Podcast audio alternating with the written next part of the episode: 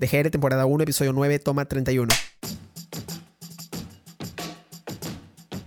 ¿Qué tal futuros cineastas? Yo soy Plas y bienvenidos a Del Guión al Render, el podcast de cineastas para cineastas.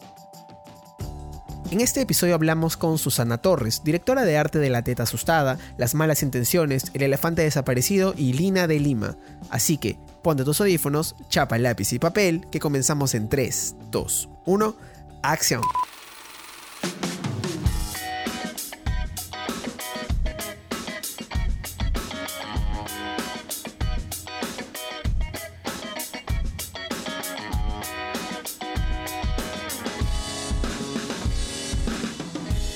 Gusta mucho tu fondo. Ah, Está gracias. bonito, Ahorita no estoy, no estoy seguro que es porque como me he cambiado de lado, pero es el jardín. Claro, es el jardín, jardín. he venido al jardín. Claro, como ahora todo es virtual, las casas no dan espacios, ¿no? Entonces me he mudado al jardín porque mi esposo está en un lado dictando, mi hija está en su cuarto, entonces claro, cada uno tiene que buscar su espacio y he decidido hoy día que ese va a ser mi espacio. Es un jardincito que tengo. Está bien bonito. A mí me encanta. Sí. Yo vivo en un departamento y a mí me encantaría tener un jardín, siendo sincero.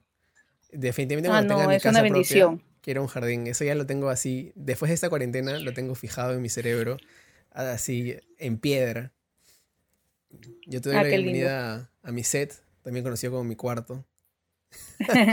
Qué lindo, Este, genial.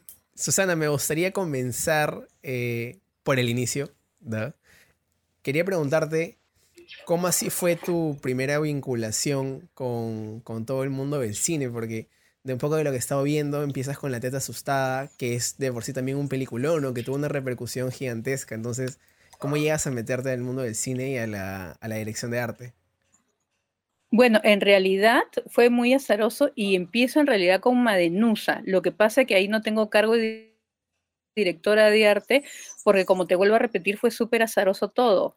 Mira, yo vengo de las artes plásticas, entonces en un momento que comienzan cada vez más a desarrollarse en el Perú, comienza a incidir mucho la visualidad dentro de la plástica. Entonces yo estaba haciendo una bipersonal con la artista Claudia Coca y decidimos hacer un video, te estoy hablando comienzos del 2000. Ujú. Entonces, claro, en esa época los artistas no manejaban, ustedes son una generación pues que ya son unos cracks, o sea, nacen ya sabiendo hacer video, todo, o sea, yo vengo de otra generación, pues, ¿no? Entonces, queríamos hacer este video, teníamos el concepto, pero no manejábamos eh, cómo, ¿no? Entonces, nos contactamos con una chica que era una de las primeras eh, que hacía videoarte en el Perú, que es un crack, pero tiene un perfil muy bajo, que se llama Patricia Bueno, y da la casualidad que era la mamá de Claudia Llosa, Wow. ¿ya? Entonces, sí, entonces nada, le contamos el concepto, le parece bacán, lo va a hacer con nosotros, tenía que ver sobre la construcción de la belleza en el Perú entonces, plagada de mucho racismo, etcétera, bueno, mm, eh, eh, por ahí ve el trabajo, y ella llega y para filmar esto de la mejor manera, entonces, para un artista, dice, puedo traer, yo, o sea, necesito como un ayudante, dice. ¿no? Entonces, eh, puedo traerlo porque eh, a mí, eh, como ve- mostramos, entre otras cosas, todo el proceso de belleza, entonces yo me había dejado, por ejemplo, las piernas que me crezcan los vellos, que parecía el hombre cromañón, entonces quería que me filmen cuando me depilaban, cuando me teñían el cabello, o sea, todo lo que uno no quiere enseñar Claro. y, y quiere mostrar la magia, yo quería mostrar el proceso, ¿no? Entonces me dice, ¿puede venir alguien más? Y le digo, ah, no, normal, ¿no? Entonces yo pensaba que iba a venir con un chico, con alguien de luces, y en eso veo que el día de la filmación viene con una chiquilla que parecía el principito, con el pelo cortito, ¿no? Súper chibolita, y era Claudia Llosa, ¿ya? Y después cuando termina de, de filmar todo el día, porque eran más cosas, era más complejo, eh, me la presenta y me dice, es mi hija. Y yo, ah, qué bacán, ¿no? Y, y- Claudia es muy conversadora, entonces al toque se pone a conversar, a preguntar una cosa. Más bien, eh, su mamá, Patricia, que te cuento que es un genio, lo que pasa que vuelvo a repetir, tiene el perfil muy bajo. Cuando tú conoces a Patricia, dices, ya entiendes a Claudia de dónde viene. Eh, nada, se pone a conversar conmigo Claudia y Patti, que es tranquila, con Claudia Coca, se van a tomar un cafecito o algo así, y me comienza a contar de Maenusa. Ya. ¿no? En un momento, porque yo, ay, ¿tú qué haces? ¿no? Y me cuenta como un poco esa historia, pero que en realidad era como ideas y cosas así. Yo, ah, qué bacán, qué bacán. Y yo también que hablo hasta por los codos, nada, terminamos en esa época que solamente eran correos, no había Messenger, no, no había WhatsApp, ¿no? Entonces por correo y, yo le digo, pero mándame tu historia. Y me manda pues lo, lo, primero que he escrito, yo le contestaba, volvía, obviamente le mandaba a su mamá porque, como digo, es un crack a la madre, entonces, claro, la, qué mejor consejera que ella, ¿no? Y en un momento, claro, cuando ya leo el guion, le digo, wow, le digo, o sea, esto es un drama griego, o sea, ha podido suceder acá, pero puede ser en un pueblo esquimales, le digo, ¿no? Y nada, y comienza a hacerlo y llega un momento que me dice, ¿alguna vez has hecho dirección de arte en cine? Y yo le respondo, jamás. No es solo así como en broma, un jamás en el correo. Y de repente ella me contesta algo así, también como en un correo que decía contratada. Y yo no entiendo muy bien. Y su mamá me dice, sí, su mamá me dice, pero ya te digo, después como de un año de correos casi, ¿no? Entonces su mamá me dice, Susana, me dice, eh, estamos contratadas para trabajar en Madenusa. ¿No? Entonces yo le digo, porque, entonces yo digo, pero está loco, claro, una locura total, le digo, nosotros no tenemos idea, no sabemos nada de dirección de arte, me dice, sí, pero ella sabe, o sea, nosotros todo ese año estamos totalmente imbuidas de la visualidad que ella quiere. Entonces le digo, pero ¿cómo hacemos? No sabemos, entonces ahí no sé a quién se le ocurrió, pero que fue una gran idea, y puso director de arte Eduardo Camino. Ya. Que él sí tenía la técnica. Entonces, eh, así empezamos. Entonces, él era alucinante y yo siempre le voy a agradecer porque él más que decirnos, o sea, qué teníamos que hacer en las pautas de la película, él todos los días en realidad nos daba clase de dirección de arte, técnica. Qué bacán, qué chévere eso. Sí, sí. Entonces, claro, él, por ejemplo, decía así, ahora, por ejemplo, eh, por decir, no van a hacer una paleta y nosotras éramos chinchosísimas, o sea, unas alumnas, pero de estas súper afanosas que levantan todo el tiempo la mano, algo así, yo supongo en clase, pero que ya se hacen chinches. Y decía, todo está muy bien, pero a veces tienen demasiado entusiasmo. Sí, era como una cosa así. Entonces, nosotros, por ejemplo, si allá en una propuesta, por ejemplo, el pueblo, ¿no? Entonces nos daba ciertas pautas y nosotros traíamos la maqueta, o sea, éramos pero chinchosísimas y encima la película se atrasó, entonces tuvimos mucho tiempo entonces, nada, hicimos todo, pero como digo, guiadas por una persona que ya tenía experiencia. Claro, no, es como que hayan saltado la piscina solas. Sí. No, no, por eso te digo, en realidad, yo no sé, tengo una suerte, te digo, o sea, de verdad en la vida, porque fue una forma azarosa, pero al mismo tiempo muy bien acompañada. Entonces, claro, nosotras tomamos las decisiones de arte, pero nos enseñaron técnica, y obviamente Eduardo también tenía decisiones de arte, porque claro, o sea, si él sabía que era factible, que no, no, entonces yo ya no llegué a la filmación porque justo tuve que dar a luz y estaba embarazada, pero pudimos ver las locaciones desde el comienzo, escoger, mandar a hacer los diseños de, por ejemplo, yo los diseñé, los diseños de los mantos, mandarlos a hacer aquí en Lima, se fue en camión casi todo. Yo me acuerdo que yo iba a dar a luz y estaba en la puerta del hospital eh, o de la clínica, bueno, como dándole al chofer de Claudia, que es una persona de confianza de la familia, no como la última maquete y esto sí, y esto va a ir en el cuarto, porque como todo está maqueteado, ¿entiendes? Eh, ya estaba todo decidido, era muy gracioso. Entonces, y es más, al cuarto, después que daba luz, me llamaban. ¿no? Entonces me llamaba alguien de arte y me decía, oye, las ratas, ¿te parece si son plomas o son marrones? ¿No? Cosas así. Claro, y tú con tu bebito recién Entonces fue Sí, sí, exacto. Lo tiraba a un costado y a ver, no. Sí. Y no, fue súper bacán porque tuvimos mucho tiempo, fue un aprendizaje. Normalmente todo en la vida es un aprendizaje, pero esto realmente fue un aprendizaje con comillas, ¿no? Y ya en la teta asustada ya trabajamos las dos solas con Claudia, ¿no? Y a partir de ahí ya incluso ya luego he sido sola porque Patti ella mm, normalmente no le interesa trabajar en dirección de arte, ella lo hace excepcionalmente con su hija, por su hija, ¿no? Entonces ya también ya he trabajado sol, etcétera. Entonces todo el tiempo he estado muy encaminada, pero ese es el origen, ¿no? Un video que íbamos a hacer y que vino esta chiquilla ahí asomándose a ayudar, que en realidad tenía la cámara, ¿no? Claro, qué locura, ¿no? Como ah, de estas cosas pequeñas de la vida nacen tremendos proyectazos que después te, te encarrilan en más. Y justo que desde ya como que viendo tu IMDb que, que, que pude chequear, me da mucha curiosidad saber, este, por ejemplo, cuál es la, la diferencia entre ser un director de arte como art director y un production designer. Este, porque ahí están separados. Sí, es que hay alguna diferencia, porque hasta donde yo tenía entendido, eh, creo que eran lo mismo, pero no sé si hay alguna diferencia. En, realidad, te voy a decir, sinceramente no la tengo tan clara, porque acá por lo menos sí, acá por lo menos, claro, en el nombre productor, o sea, es como ya implica algo más, ¿no? O sea, como la factibilidad.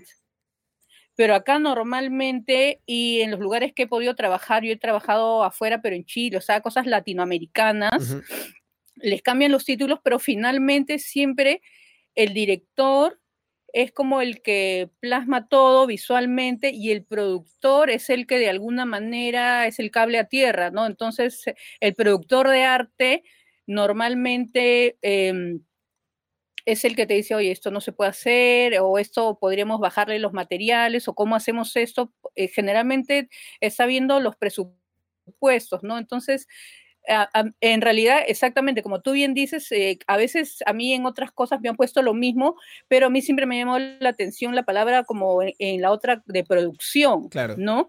Entonces, claro, ambos producimos, yo produzco visualmente, pero el productor finalmente no es el que crea, ¿no? El productor es el que de alguna manera factibiliza todo eso, ¿no? Entonces, yo no sé si en otros países no creo haya esto, siempre, siempre a ti te ponen un productor de arte, ¿no? Que es una persona que también es directora, acá muchas veces tiene que saber sobre dirección de arte, pero sabe de números, por ejemplo, eso es muy importante, que, que, ahí nosotros cogíamos porque, claro, tú quieres siempre hacer algo fabuloso, pero, pero con los años uno aprende, ¿ah? comienzas a tener ojo de cubero, yo comienzo a decir, a ver, ¿cuánto hay para arte? Y ya de ahí ya, ya empiezas a saber más o menos cómo va a ser lo tuyo, ya Sí, sí, ya, ya aprendes, ¿no? O sea, hacer cálculos, sí. Igual, em, eh, sí, tienes, o sea, el otro, como te digo, tiene que saber de arte y tú también tienes que saber algo de cuentas y no están perdidos, ¿no? En este caso del productor. Pero yo, como, te digo, normalmente no lo diferencio. Sí, es, es totalmente. Tiene que ser una persona que, que te entienda y te aguante, porque, eh, claro, el, productor de arte está todo el tiempo calculando y, él siempre está pensando como que sea factible, que sea factible, que alcance los números, que cuadren, y tú no, es como que no te interesa, es como que lo sigues ahogando y ahogando y tienes que sacar plata no sé dónde o tal material que no está, te lo tiene que conseguir, entonces en realidad tienen que ser unos santos, ¿ah? Claro, como, como el. Sí, y hay cosas que se deciden. Sí, George, por ejemplo, George, yo amo a George. Claro, porque es un osito cariñosito.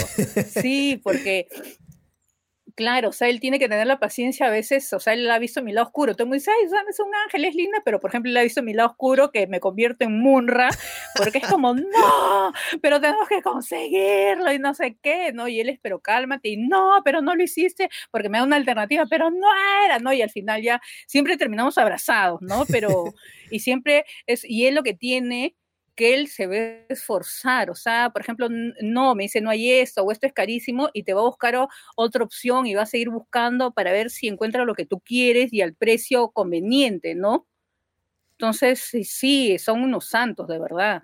Sí, sí, sí, definitivamente yo, eh, yo por ejemplo en la universidad no nos, nos enseñaron como tanto el rol del productor de arte, sino era más como el director de arte que hace un montón de cosas que tiene diferentes cosas que, que, hacer y en rodajes se quita, pero cuando he aprendido de otros rodajes en los que he estado ya, sí me he dado cuenta que el, el que hay un productor de arte encargado en, en, set, y no solamente en set, sino también en pre, es un recontra alivio para el director, o bueno, la directora de arte, ¿no? Que puede ya pensar en la visión, aterrizar y encargarse de crear, como tú dices.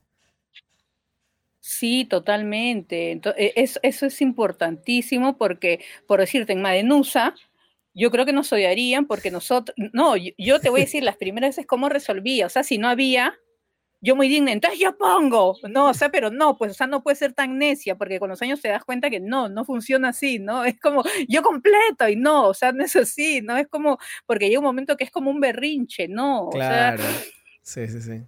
Sí, no, no, y es como que... Eh, te ayuda mucho, ¿no? Yo lo que siempre hemos hecho es que nosotros terminamos prestando muchas cosas. En Madenusa era muy gracioso porque cuando nos sentamos en el estreno, yo, Patty se sienta con su esposo, yo me siento con mi esposo, y yo escuchaba que el esposo de Patricia decía, ese no es, eh, no sé, pues eh, el tambor de cineguilla, que no sé qué, y yo después Gustavo me decía, eso no es tal cosa en la casa, ¿no? Y por supuesto, o sea, todos nos vamos llevando y no se dan cuenta. Hasta ahora me llevo. Pero ya, pero ahora ya es con sistema, catalogado, etcétera, ¿no? O sea, no, antes era un caos, o sea, las primeras películas uno aprende, ¿no?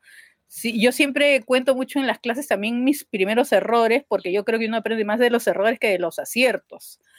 Entonces sí, era una locura antes. Entonces eh, teníamos una productora entonces, eh, pero que, que, vino después, por ejemplo, en Maenusa, en La Teta tuvimos dos productores porque un, primer productor que fue Chatín se enfermó y después vino otro chico, Coqui, y entonces tuvo que hacerse en dos partes. Pero fueron como las primeras películas que como que no veíamos la importancia que, ahora sí lo vemos, ¿no? O sea, obviamente la pasamos súper bien con los, con los productores de arte y como te digo, normalmente todos ellos aparte son directores también, ¿no? Pero tienen esta ventaja de, de tener como en su cabeza mucho más ordenadas las cuentas, ¿no? Yo igualito, cuando son un corto, algo muy chico, yo misma produzco, por ejemplo. Pero es algo que tengo que leer y ver que yo tengo la capacidad de, de, administrarlo y soy súper metódico. Sí, sí, sí, ¿no? Que no va a implicar tantas cosas porque, ¿qué pasa? Ahora se produce mucho más rápido y el tiempo no lo tienes. Entonces, con tiempo, obviamente, yo también lo haría, aunque no es mi especialidad, pero un corto tiene otro tiempo, es más fácil, son menos locaciones, es menos tiempo de filmación, etcétera, entonces es más controlable, ¿no?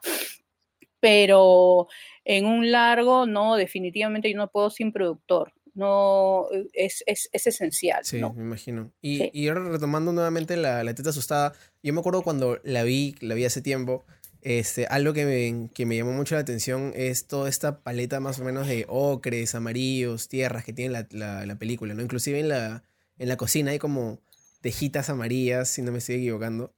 Este, lo que quería preguntarte es cómo tú llegas un poco a aterrizar estos conceptos de por qué esos colores, de por qué tal textura, cómo, cómo llegas todos estos procesos dentro de, la, de las películas.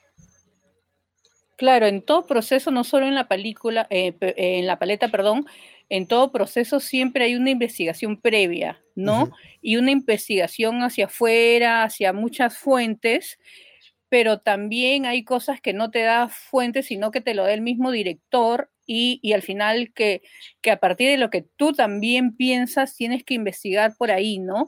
Entonces, en cuanto a las paletas particularmente, por ejemplo, nosotros veníamos de Menusa, yo me acuerdo que la primera vez Eduardo nos hizo un ejercicio muy bonito que era como lean el guion y luego era como que hagamos un cuadro abstracto. Qué loco eso y ver que sí, sí, yo no lo hago con mis alumnos porque fue la receta de él y, queda con él, me parece linda, ¿no? Y que veamos qué colores sobresalían más, y yo me acuerdo que era el cian, que en, en está muy fuerte, y acentos de rojo, había más colores, pero eso era lo más fuerte y obviamente tenía que ver con los hilos de la sierra que habíamos visto, etcétera. Entonces, cuando empezamos a hacer Maenusa, investigamos cómo era Manchay, cómo era la luz, cómo eran las locaciones, etcétera. Investigamos también, hablamos mucho con Claudia, obviamente, cuando tú trabajas con ella, hablas mucho con ella. Y, después comenzamos a pensar mucho en el guion y sobre todo en el personaje Fausta. Entonces, Fausta es este personaje muy melancólico, depresivo, etcétera, pero a la vez había este mundo popular que, que, al contrario, los colores son muy exaltados. Entonces comenzamos, claro, es una paleta que no es tan estricta, tan pequeña, pero al mismo tiempo, casi todo el, en casi todo momento, la paleta se vuelve saturada, ¿no? Entonces, estos espacios de tierra, entonces se comienza a saturar muchos colores, tú ves los vestidos de, de Fausta, el personaje, no es un rosado pastel como con saturación, no es un, eh, pastel rosado, pero que a veces lo ves ligeramente lila porque está muy desaturado, ¿no? Entonces comenzamos a jugar mucho con esas cosas. Entonces hay colores muy lindos, pero por el mismo entorno jugamos, vuelvo a repetir con, con la desaturación, disculpa, soy reiterativa. y, y, y nada, y hay momentos en que sí levantamos un poco las paletas, sobre todo, por ejemplo, en cuanto a la familia, no que la familia es lo opuesto, ¿no? Es, esta clase popular emergente que también viene del sufrimiento, pero, pero es ese otro lado, ¿no? Toda esta gente que te construye los mercados, gamarra, que se incendia, polvos azules eh, hace muchos años, luz, y vuelven a construir en otro lado lo mismo, te das cuenta, ¿no? Entonces, en esas partes, por ejemplo, en la fiesta, en la boda de su prima, por ejemplo, ella sí lleva un cian saturado, ¿no? O sea, bonito, no, no está pastelado como la Cenicienta, aunque lidere la Cenicienta, no está Fausta Cenicienta, no, perfecto, está perfecto. Pero ahí sí le saturamos el cian, porque en Disney más bien está todo saturadito, ¿no? Y bien apasteladito.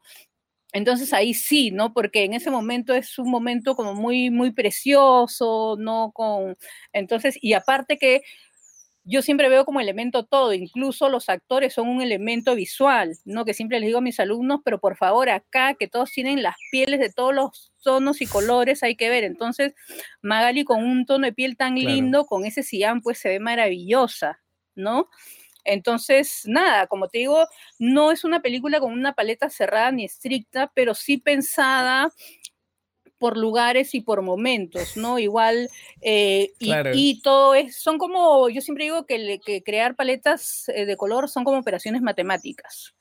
Todo incide, totalmente, todo, todo incide. Entonces, por ejemplo, tú vas a una locación, la casa de la señora, el cuarto, todo eso es oscuro, qué sé yo. Entonces la luz te cambia todos los colores, la temperatura te cambia los colores, ¿te das cuenta? El, el claro, el afuera, el adentro, también lo que significa cada lugar. Entonces, por eso te digo, en algunos lugares, eh, claro, esa paleta tenía que ser saturada, en otras desaturarlas, momentos también, ¿no? Hay momentos trágicos, entonces los colores también inciden un poco, entonces siempre es como estar calculando todo, ¿no? Incluso en alguna película yo lo que he tenido es que he tenido varios trajes, el mismo traje, pero con diferentes tonalidades. Claro, claro. Primero cómo funciona y cómo funciona, pero, pero esas cosas, o sea, es lindo con un presupuesto alto, ¿no? Pero, pero normalmente en ah, Perú no tenemos eso, entonces es, difícil. Pero eso es lo ideal. Por ejemplo, a veces cuando quieres engañar, porque en realidad yo siempre digo, hacer cine es mentir, aprender a mentir muy bien, ¿no? Entonces, claro, imagínate ese mismo color reaccionando de diferentes formas, es una belleza, ¿te das cuenta? ¿no? Con una misma ropa o con una misma tela. Esas cosas, por ejemplo, las hemos podido hacer en Chile, que había un poquito, era presupuesto bajo, pero para mí era un súper presupuesto, ¿no? Sí, sí, sí, sí, sí. Claro, porque todos, o sea, todos eran chilenos, entonces todos se quejaban. Yo era la peruana que está acostumbrada a llorar todo el día por, por mi presupuesto. Entonces yo estaba feliz y era un chiste porque primero todo funcionaba perfecto. Entonces, claro, para mí era como, o sea, solo empecé a filmar y me sentaba a mirar, ya estaba todo resuelto, era como Dios, ¿no? Pero al mismo tiempo, a veces surgían cosas, como siempre sucede, y son tan profesionales que eran, no, pero esta mancha y eso ya se probó y, y, lo vimos y se aprobó, entonces ¿por qué tenemos que cambiarlo, no? Entonces yo de pronto era la salvadora porque acá estamos acostumbrados a improvisar, ¿no? Entonces de pronto le decía pero justo para darte plan, perfectito. no, es, es, lo mismo, me decía, pero, pero quería que se vea como más grasoso, ¿no? Entonces yo me acuerdo que fue una vez con un pispis, o sea, agarré un pispis, le metí aceite en la cocina y le tiré encima y comenzó a tener como un brillo, se veía más como óleo, perfecto, ¿no? Y me senté y todo el mundo me miraba como, claro, o sea, que era como un, claro, era como un sacrilegio por un lado, pero a nadie, o sea, como todo está tan como cronometrado, por decirlo de alguna manera, nadie hubiera osado, ¿no? ¿Te das cuenta? No, eso fue muy gracioso. Y así surgieron varias situaciones. Entonces, claro, yo era la peruana que significaba la loca, pero al mismo tiempo la creativa. Sí. Y claro, y acá vuelvo a repetir, Claro, pero acá estamos acostumbrados que todos los días hay una crisis y tienes que resolverlo. No, es al revés. Entonces, tan mal no me fue y, estuve muy contenta porque, como te digo, los presupuestos eran otros, entonces...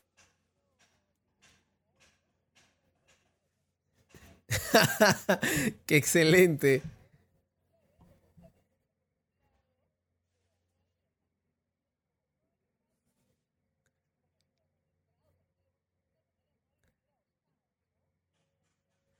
Claro, que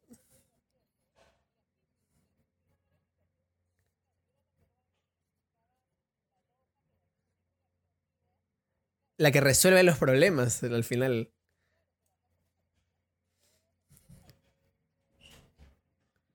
Sí. Sí.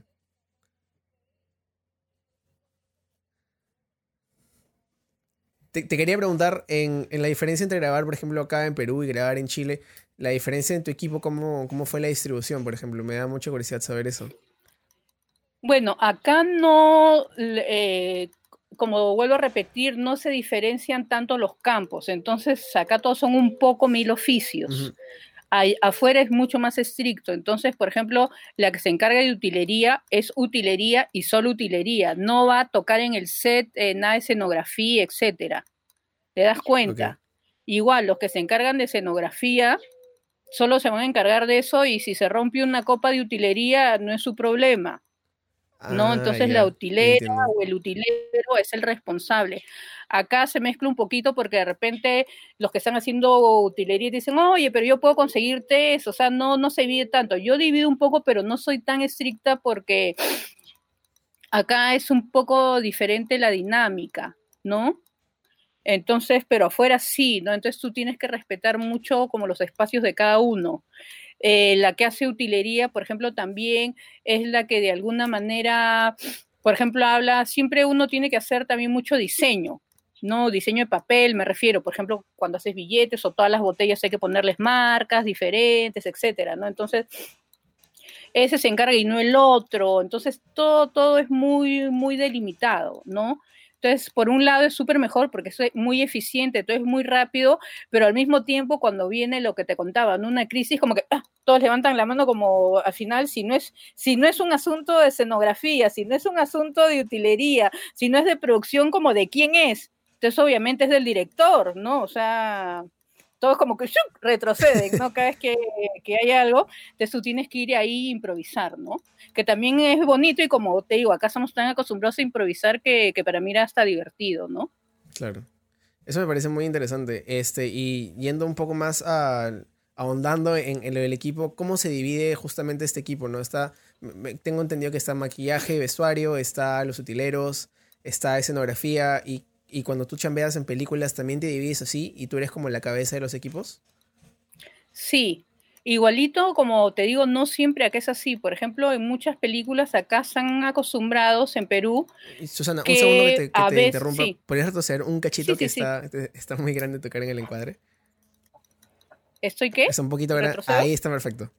Ya, perfecto. Sí, gracias. Sí, es que estoy con mi gato, que entonces yo también me muevo porque está que fastidia. No hay problema. Eh, nada, te contaba que aquí, por ejemplo, en algunas producciones me he dado cuenta que maquillaje a veces y vestuario estaban un poco por su cuenta, ¿no? Entonces, eh, pero cuando yo trabajo no es así.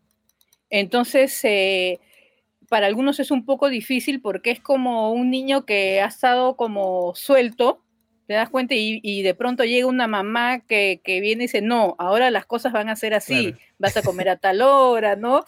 Entonces, eh, sí, yo acá y afuera, o sea, lo normal es que el director se hace cargo de todo. ¿Por qué? Porque cuando hay ya no crisis así de día, sino cuando hay problemas, tú lo asumes, ¿no? Entonces, por ejemplo, si se pierde algo de vestuario, finalmente algo grave, qué sé yo, muchas veces en muchas producciones yo he terminado asumiendo eso, ¿te das cuenta?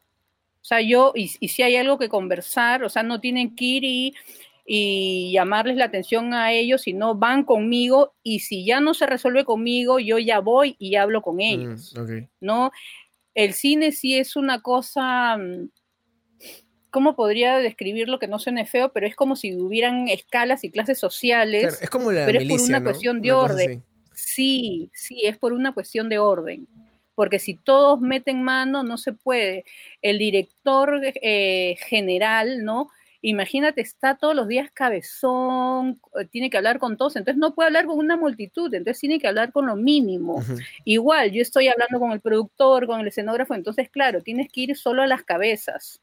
Yo no voy a ir con la chica que, que plancha a decirle, no, yo voy con la cabeza y la cabeza le va a decir a la persona que planche si está mal planchado, ¿te das cuenta? Es, como una dinámica de comunicación óptima, o sea, mejor, ¿no? Más fluida. Sí, sí, sí, sí, sí. obviamente a la hora del almuerzo todos somos amigos, etcétera, pero sí es un poco, es una cosa como, como sería como una pirámide, podríamos decirlo, ¿no? Sí, sí, sí, en ese sentido sí es duro, pero tiene que ser así, si no, no funciona. ¿No? Entonces, y, la gente ahí sí tiene que acostumbrarse mucho a eso, ¿no? Tiene que aceptar eso.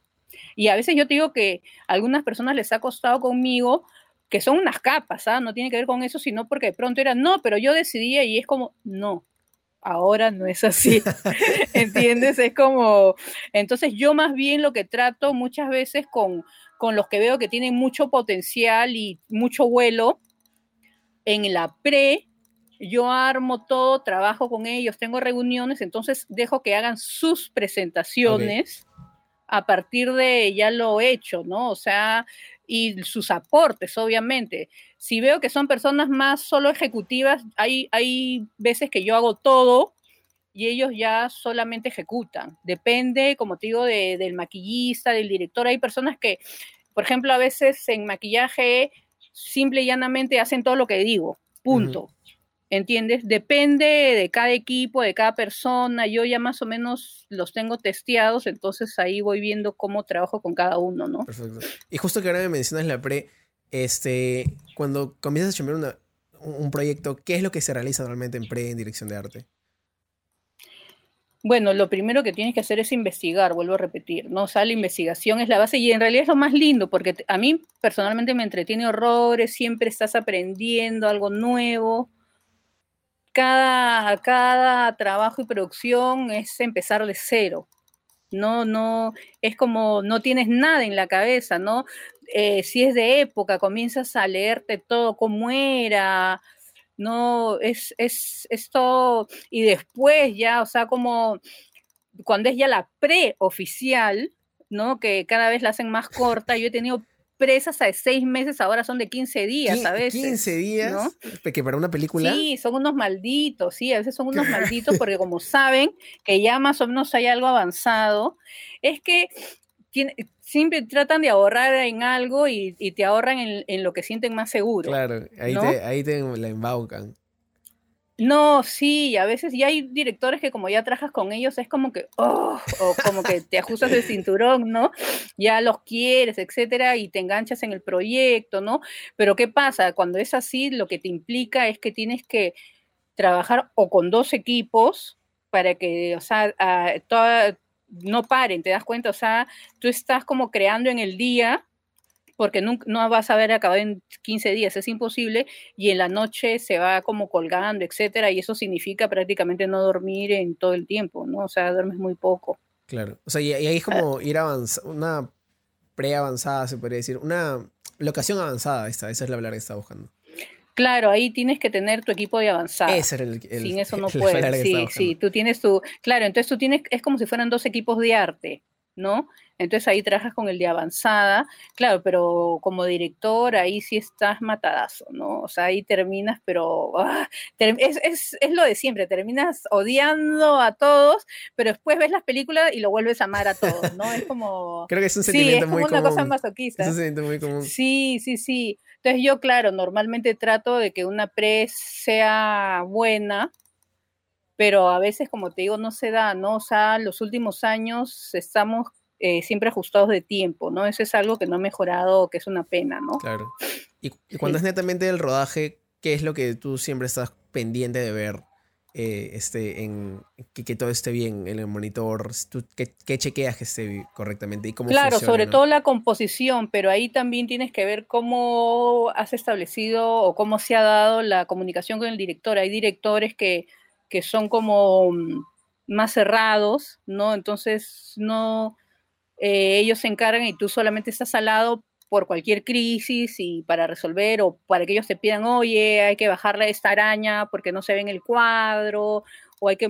Pero normalmente tú compones cuando estás con él y, o sea, eso es lo ideal, ¿no? Cuando tú estás con el director o directora, te sientas y, le dices, oye, no, acá hay que cambiar esto, mira, acá el otro, qué sé yo, como para crear más armonía en la imagen y, y te da obviamente el visto bueno. Si no te dice no lo muevas, tú ya desde, desde tu asiento comienza fulano, sutano, bajen esto, hagan el otro, y, y, tiene que ser en segundos porque ya empiezan a rodar, ¿no? En un poco tiempo, ¿no? Es componer lo mismo que tú has hecho, es falsear lo que tú ya, o sea, lo que ya es falso, claro, ¿no? acomodarlo bonito para el cuadro, ¿no? Así es, entonces, claro, normalmente, por ejemplo, muchos cuadros que cuando tú creas el set están a la altura adecuada como para verlo como de un plano medio. Uh -huh de repente en esta escena lo pones más a la derecha, lo bajas, generalmente yo los bajo un montón para que salgan en el plano, ¿no? Entonces, nada, comienzas ahí, como te digo, a componer velozmente, ¿no? Mí, Pero ya te entrenas, el ojo se entrena. A mí me ha pasado que cuando, me, cuando mi directora de arte me mandó una vez colgar un cuadro en un rodaje, el, el cuadro se me rompió del hilo de pescar y ¡placa! cayó al suelo y se me perdió absolutamente todo el vidrio. Es una anécdota que nunca me voy a olvidar porque todos estábamos esperando, si yo estaba colgando mi cuadro, todos estaban como tranquilos y ¡plá! se me cae el cuadro. Y fue como que, ¡ah! ¿Y ahora qué hago? Pobre, este, los, pobre. Por suerte, no nos dijeron nada los, de los dueños de la casa eh, y pudimos colgar otro cuadro y seguir grabando normal, pero fue, fue una experiencia que me voy a acordar toda mi vida y desde entonces nunca quiero colgar un cuadro en un set. Ah, no, a mí lo que me pasa que no es que a nosotros se nos rompe, sino que a veces otros te los rompen entonces, claro, después cuando acaba todo es esta ir al productor y es como quién se hace cargo, que en realidad es el equipo que te lo rompió, claro. ¿no? Que, y normalmente no pasa nada, te piden disculpas y no pasa nada. Y a veces, por ejemplo, son cosas, por ejemplo, a veces una luz que ha caído sobre algo y eso ya no existe y se rompió y ya no existe, ¿no? Pero las crisis no vienen por eso en realidad, sino por continuidad. Imagínate que ese cuadro se te hubiera claro, roto ¿no? no, el, no el vidrio, sino, claro, el cuadro. Imagínate sí. que se te rompa la imagen y ya está por continuidad. ¿Qué haces? Ah, ese está fregado, claro. claro, ese tipo sí, de cosas sí, son las, esas son las crisis. Verdad, ¿Eh? tienes razón. Vidrio, sentido. claro, en ese momento comienzan, es como que avancen luces, retoquen acá y en cinco minutos alguien como George va a hacer aparecer de una manga un nuevo vidrio y lo va a poner. O sea, esa, como te digo, ya para mí esa ya no va a ser una crisis. La crisis va a ser que la imagen le pase algo, esa imagen se incendie, no sé qué pasó, o, o se robaron el cuadro y de pronto necesitamos el cuadro por continuidad y hay que crearlo no sé cómo. ¿No? Ese tipo de crisis yo he tenido, por ejemplo. ¿Y ¿Cómo lo resuelve? ¿Cómo, ¿Cómo lo resolviste? ¿Y en qué película te pasó eso? No, lo del cuadro no, no te estoy dando una cosa ficticia. A mí, por ejemplo, me ha pasado que en la película chilena, justamente. ¿La película chilena cómo eh, se llama? Al final, Lina de Lima. Ah, no se ha ¿esa es estrenado chilena? acá. Es chilena, No peruana. Ah, Sí. claro, vi el tráiler, sí, me gustó un montón, me pareció que se- tiene una, una, o sea, unos visuales bien, bien particulares. Sí, es súper loca y es un papel totalmente diferente para Magali. Sí, Es es es súper bacán. En- es un, son eh, episodios musicales más que musical en sí. Y es súper loco. es una es- comedia, ¿no? es una mujer que, que- no sé si es comedia, es tragicomedia, pero es una mujer que se descubre. ¿no? Entonces estas mujeres provincianas, esto que te enseñan a hacer, pues que, que tú eres buena y, y de pronto eres libre de tu vida y empiezas a explorar tu sexualidad, tu vida, portarte mal, hacer lo que finalmente un aprendizaje Claro. también, ¿no? Porque muchas mujeres no han tenido esta adolescencia loca que todos sí hemos podido Se tener. baja Tinder también, ¿no? creo, en el tráiler, me acuerdo.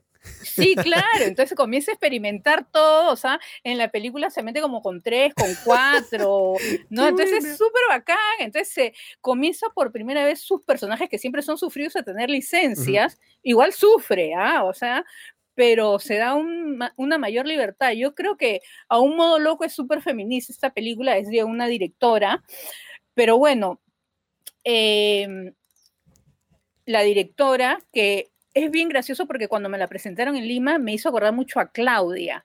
No es exactamente la misma personalidad, pero les vi algo en común. Ella se llama María Paz González, me encantó.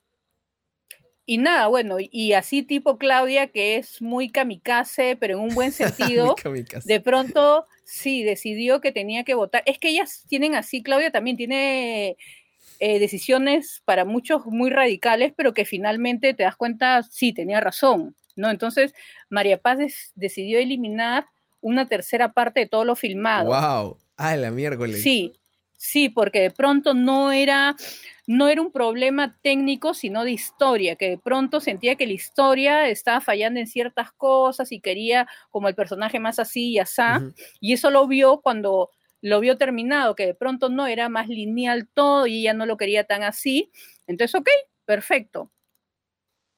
Y de pronto, por presupuesto, otra vez más, porque claro, ya esa película está cerrada, yo le digo, mira, la hacemos, eh, entonces, eh, claro, no había para hoteles, etcétera. Entonces, María Paz creo que se fue a dormir en la casa de no sé quién o en mi casa. No, acá creo que también, en Magali también se vino a mi casa, mi casa se convirtió en hotel, ¿no? Y de pronto cuando fuimos a traer todos los materiales de Chile, no había la ropa por continuidad. No había, no había y no había. Ah, la miércoles. Y sí, encima Magali había cambiado de tallas porque estaba embarazada y no sabíamos. Entonces, bueno, una cosa por otra. Entonces vino el productor de allá, que es un encanto, le presenté un chico de acá que hace vestuario, pero que, pensaba que por, personalidades iban a encajar porque iban a tener que trabajar juntos, buscar las telas más similares y, y nada, entonces descubrió a este productor chileno Gamarra, lo amó, era, se sentía así como, no sé, en otro planeta, fue con este otro amigo que sabe vestuarios, hicieron patísimas y nada, y, se volvió a hacer el vestuario con otras tallas que yo no entendía muy bien por qué no le cerraban de la cintura nada, porque lo que había aparecido nada le cerraba, entonces se volvió a hacer todo, a replicar todo, gracias a Dios tenía las fotos de todo. Por suerte, claro. Y nada, sí, Hubo una tela que no era muy parecida, pero entonces ahí vimos las tomas un poco a contraluz, era con florcitas, entonces era buscar los tonos, aunque el diseño no era igual, ¿no? Entonces era, uy, no, eh, por eso te digo, eso sí es un sufrimiento porque imitar, crear las telas, sí, y en Chile hacen telas, o sea, rápidamente, acá no hay eso. ¿Y, no te pasa que podrías... Allá sí tú puedes dibujar. Que, que podrías solucionarlo quizás también en colorización, como que le dices quizás acá podríamos levantarlo un poquito este color o, cosas así. Claro, esas cosas se hicieron. Más bien lo que se, hizo un poco fue apagar un poco para que, para que la gente no vea tanto, ¿te das cuenta? Eh, pero en general casi todo se pudo reproducir, gracias a Dios. Qué suerte. No, sí.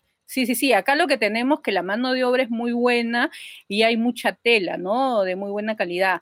Ahí lo malo era que nosotros, así por exquisitos o qué sé yo, nos fuimos en Chile a toda la zona de la calle Bandera, que es toda ropa de, de segunda mano, pero porque es única, pero es muy especial, pues son modelos muy bonitos, muy especiales. Entonces, yo de, directora de arte, chinchosa, era como, no, esta blusa me encanta. Entonces, claro, no es algo que vayas y tú dices, es un modelo que lo puedes encontrar en cualquier lado. ¿Te das cuenta? Hay modelos que sí, que son clásicos y ya. cambio, no, yo quiero ese modelo para que se acuerden con ese modelo, ¿te das cuenta? Yo siempre quiero caracterizar mucho a mi personaje. Eso es algo que me parece muy importante porque, este, por ejemplo, también en, en, una, en El Elefante Desaparecido, que yo me, acuerdo clarísimo ahorita todavía cuando la vi, hay dos cosas que a mí me llamaron mucho la atención.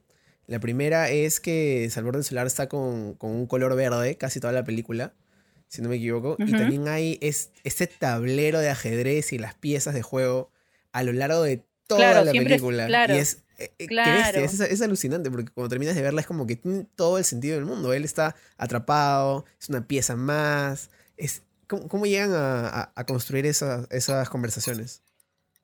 Bueno, Javier es una persona muy estricta y eso es bueno porque te pide más, ¿no? Entonces tú mismo te exiges mucho, ¿no?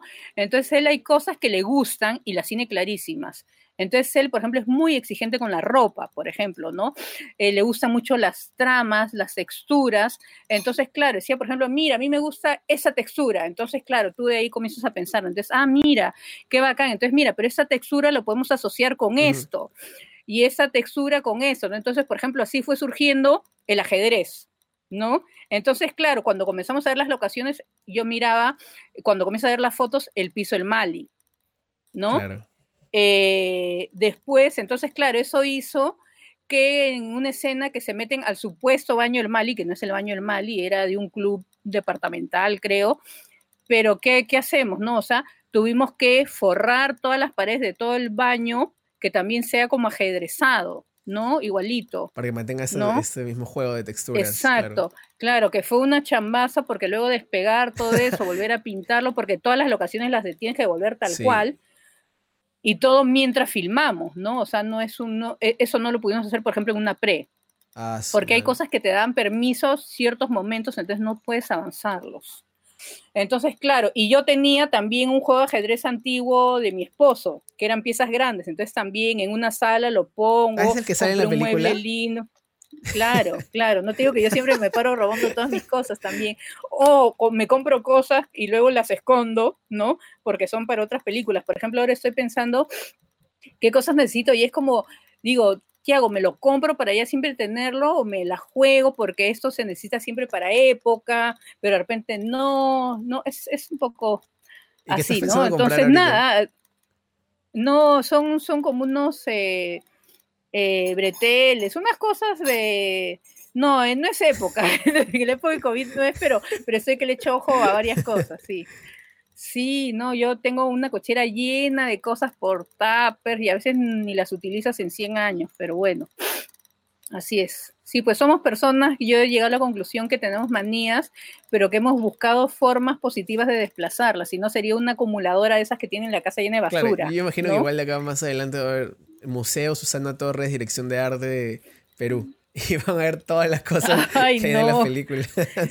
No, tú sabes que yo tenía una casa, porque mi mamá tenía una casa que, que por problemas emotivos, por no decir locos, que era su primera casa cuando se casó, no se deshacía de ella. Entonces al final yo le dije, yo te pago el agua, la luz, el autoavalúo y me la das. Y la casa se estaba cayendo a pedazos y yo la tenía llena de cosas, muebles incluso. Ay, como un almacén. Sí, era un almacén, pero llegó un momento que mis papás, por la vejez y todo eso, yo misma dije, no, mejor que ellos tengan esta plata en el banco, y yo misma le propuse venderla, y nada, y regalé un montón, ¿no? Igual también hay cosas que me han regalado más pequeñas que sí las puedo tener en mi casa, que gracias a Dios es grande. Igual tengo algunas cosas un poco a la intemperie, pero bueno, ni modo, ¿no? Claro yo le digo a mi hija, no, cuando tú te cases, te voy a regalar todos estos muebles, te voy a armar todo lindo, le digo, no, pero me los vas a tener que dar cuando tenga una película. es la... Y es un chiste, sí, sí, sí, sí, y sí, esa es la trampa, ¿no? Y yo también cada vez que tengo una película, a veces algunos muebles míos los retapizo de nuevo, pero en función a la paleta de la película, entonces puedo prestarlos. Y así vas remodelando tu casa también. Claro, también, también, ¿no? Pero por eso te digo, entonces son formas, en realidad todos somos unos enfermos, pero son formas positivas que desplazas y le das un fin positivo y no estás así almacenando y vives en un basural. Claro, Yo creo que mi mamá sería en ese caso una buena directora de arte porque a mi mamá le encanta redecorar mi casa. Y qué bestia, cada, cada seis meses le gusta cambiar y no podemos estar con la casa limpia porque hay mucha tierra de que destruye un muro, de que arma un mueble de que quiere cambiar. Genial, podrías, de ahí te viene de repente. creo que la voy a llamar para que sea directora de arte en mi próximo proyecto. Bueno, mi mamá, mi hermana le puso pájaro frutero porque siempre está así que no quiere votar nada, entonces, pero me ha salvado. Yo la otra vez necesitaba unas monedas de los años 50 voy y, las encuentro con ella, ¿no? Una bolsa tipo Monterrey, esas tiendas que ya no existen, obviamente ella va a tener, ¿no? Porque ella te guarda, tú encuentras en sus cajones tickets de Metro, de Santa Isabel, o sea, todo. Y es un golazo porque ya no hay esas cosas. Y si necesitas para época es genial. Sí, igual a veces mi hermana sin querer me ha fregado porque viene, ella no vive acá, viene, le limpia la casa y de pronto, no, botó la caja de panties antigua, qué sé yo, ¿no? O sea pero tampoco mi mamá puede vivir también así, entonces también hay que ayudarla, ¿no? Entonces es un poco como maldad, conveniencia, amor a mi madre, ¿no? Es difícil. Sí, bueno, así somos los artistas. Así es. Quería preguntarte, Susana, este, cuando tú estás chambeando un proyecto, ¿cómo es tu relación también con el director de fotografía? Porque él también tiene mucho que ver con la luz, con la, con la composición. ¿Cómo conversan ustedes para llegar a un acuerdo? Claro, es, lo que tú acabas de decir, ¿no? Tiene que haber un acuerdo. Entonces, eh, en realidad yo siempre rezo para que sea una persona súper buena onda. Entonces me ha tocado directores que son tan buenos que al final todo lo que tú traes, no todo tu paquete con cosas, las realzan y te ayudan infinitamente. Eso me ha pasado, por ejemplo, hay un director, no me acuerdo el apellido, pero Mauro, por ejemplo, con, con Javier Fuentes. Yo me acuerdo que una vez en una escena que tenía que falsear un, pasadizo el mal y qué sé yo, porque no podían prestarnos tantos días, ya no tenía piso falso. Y de pronto, claro, se veía todo el set todo inmaculado y de pronto hacia el fondo tú veías que estamos en un galpón roñoso. Entonces es como Mauro, mira, ¿no? Entonces justo ahí hizo como un juego de luces maravilloso, entonces ya, sale como si fuera el Mali perfecto y esa parte justo la paga. Pero a veces, y normalmente me toca directores o directoras así, me ha tocado algunos que son, algunos y algunas que son unos dementes y que son unos cracks, eso no quita, pero que llega un momento que son tan famosos, que son unas estrellas.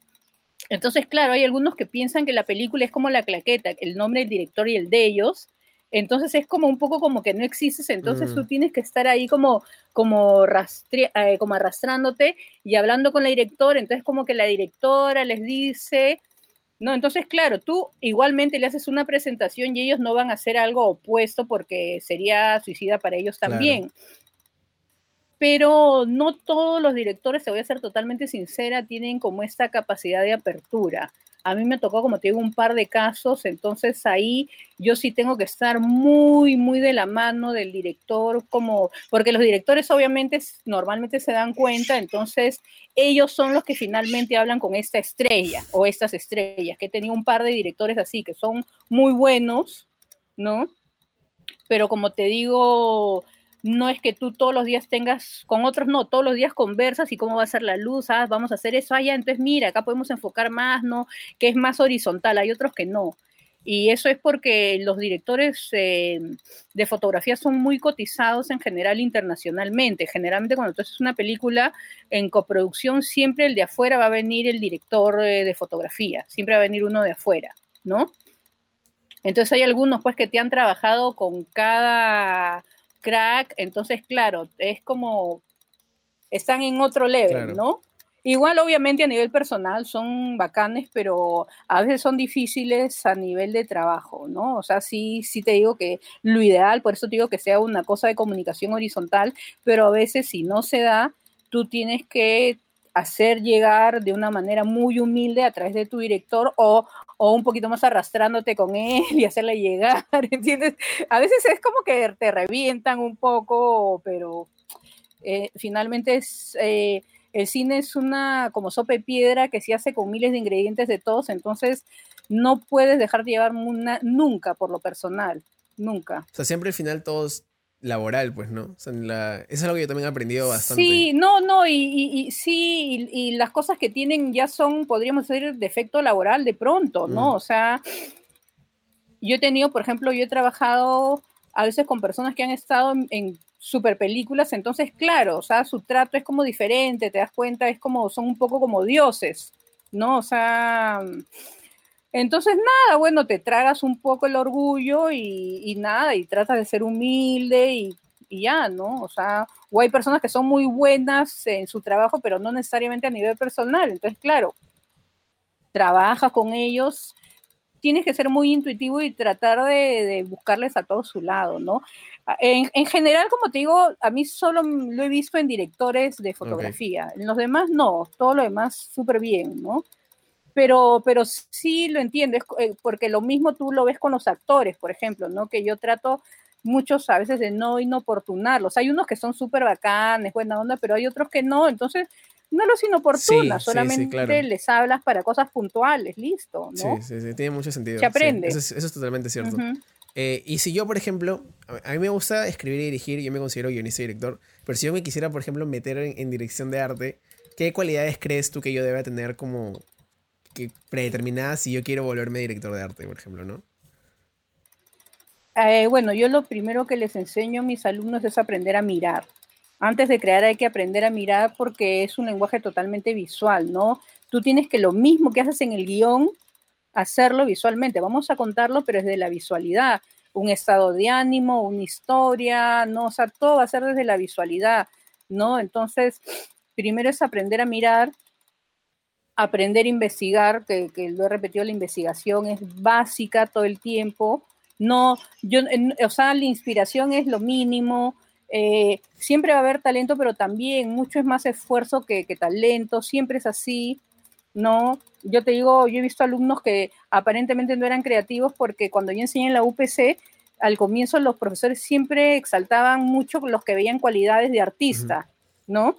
Yo vengo de las artes plásticas y algunos que yo veía que no eran tan buenos artísticamente ni manualmente, no importaba. O sea, decían, uy, desde la primera clase que les hice la prueba, veía cómo agarraban el pincel, cómo mezclaban. No, y ya es como que los tiraban, ¿no? Y yo, y yo veía que no, porque de repente no maneja con la mano, pero sí con el sentimiento y con la cabeza, ¿no? Hay personas que son más conceptuales. Y, y de repente sí, al final hacían unos súper trabajos porque finalmente está en la chamba. La praxis es lo, lo que te hace.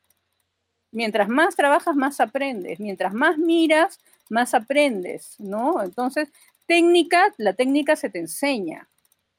Si no, no hubiera un Picasso que, que, o un Kandinsky que, claro, no son realistas, no tienen esa mano realista, pero finalmente tienen un arte muy expresivo. Sí, Entonces, cada uno es encontrar su camino. Entonces, como te digo, si tú tienes esfuerzo y, te dedicas, vas a salir. Y algo que se aprende también, aunque todo el mundo cree que también es solo innato, obviamente hay personas que lo tienen más naturalmente que otros, es la intuición. En dirección de arte uno tiene que ser muy intuitivo porque tú tienes que aprender a intuir las cosas, intuir a tu director, intuir a los actores, intuir miles de cosas que a veces no se dicen en el texto. Entonces tú puedes pensarlas y luego las discutes, porque a veces no la pensó tampoco el director, ¿no? O sea, hay un ejercicio, por ejemplo, que yo siempre hago con mis alumnos, que es crear toda la historia de lo que pasó antes. El backstory, porque eso te va a dar. Mm. pautas. Claro, eso te va a hacer armar el perfil, sin eso no puedes.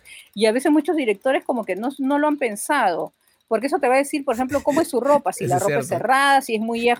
Claro, si es muy escotada, ¿no? Porque claro, si tú comienzas a imaginar a no, pero su mamá, que de repente no aparece en la historia y nunca se nombra, su mamá era una conservadora y ella de pronto por oponerse a esa madre, por eso al final es, tiene esta apariencia, ¿te das Sí. cuenta? O sea, tenemos que crear una serie de cosas, fantasearlas con el director desde antes, ¿no? O sea... Y eso del perfil que comentas eh, es muy importante porque a mí me ha pasado que yo estoy escribiendo y Katia Cosa, que es la chica con la que siempre he hecho dirección de arte para, para los cortos en los que estado trabajando, me decía, ¿cuál es el perfil? Y, y yo soy como que, ah, verdad, tengo que escribir el perfil. Ya, voy a escribirlo y lo conversamos. Sí, pero yo te voy a decir, yo a los directores no, no les exijo un perfil que los chicos ahora, claro, es más práctico, pero yo creo que para mí es más sencillo para el director y para mí sentarnos y empezar a cranear, como te digo, en toda esta vida pasada. Ah, está Entonces a preguntarle, Está muy ¿no? Sí, es, es- sí es el ejercicio. Entonces yo, por ejemplo, digamos la caperucita roja les- y comencemos, pero hay que hablar de la mamá. A ver, ¿por qué mandó esta cesta? ¿No? ¿Y por qué le envió estas cosas y esas otras cosas? Ah, entonces eso implica que la abuela está enferma. Si le mandó estas cosas, por ejemplo, si le mandó comida chatarra, no, la abuela está súper bien, ¿no? O sea, puede comer comida chatarra, ¿no?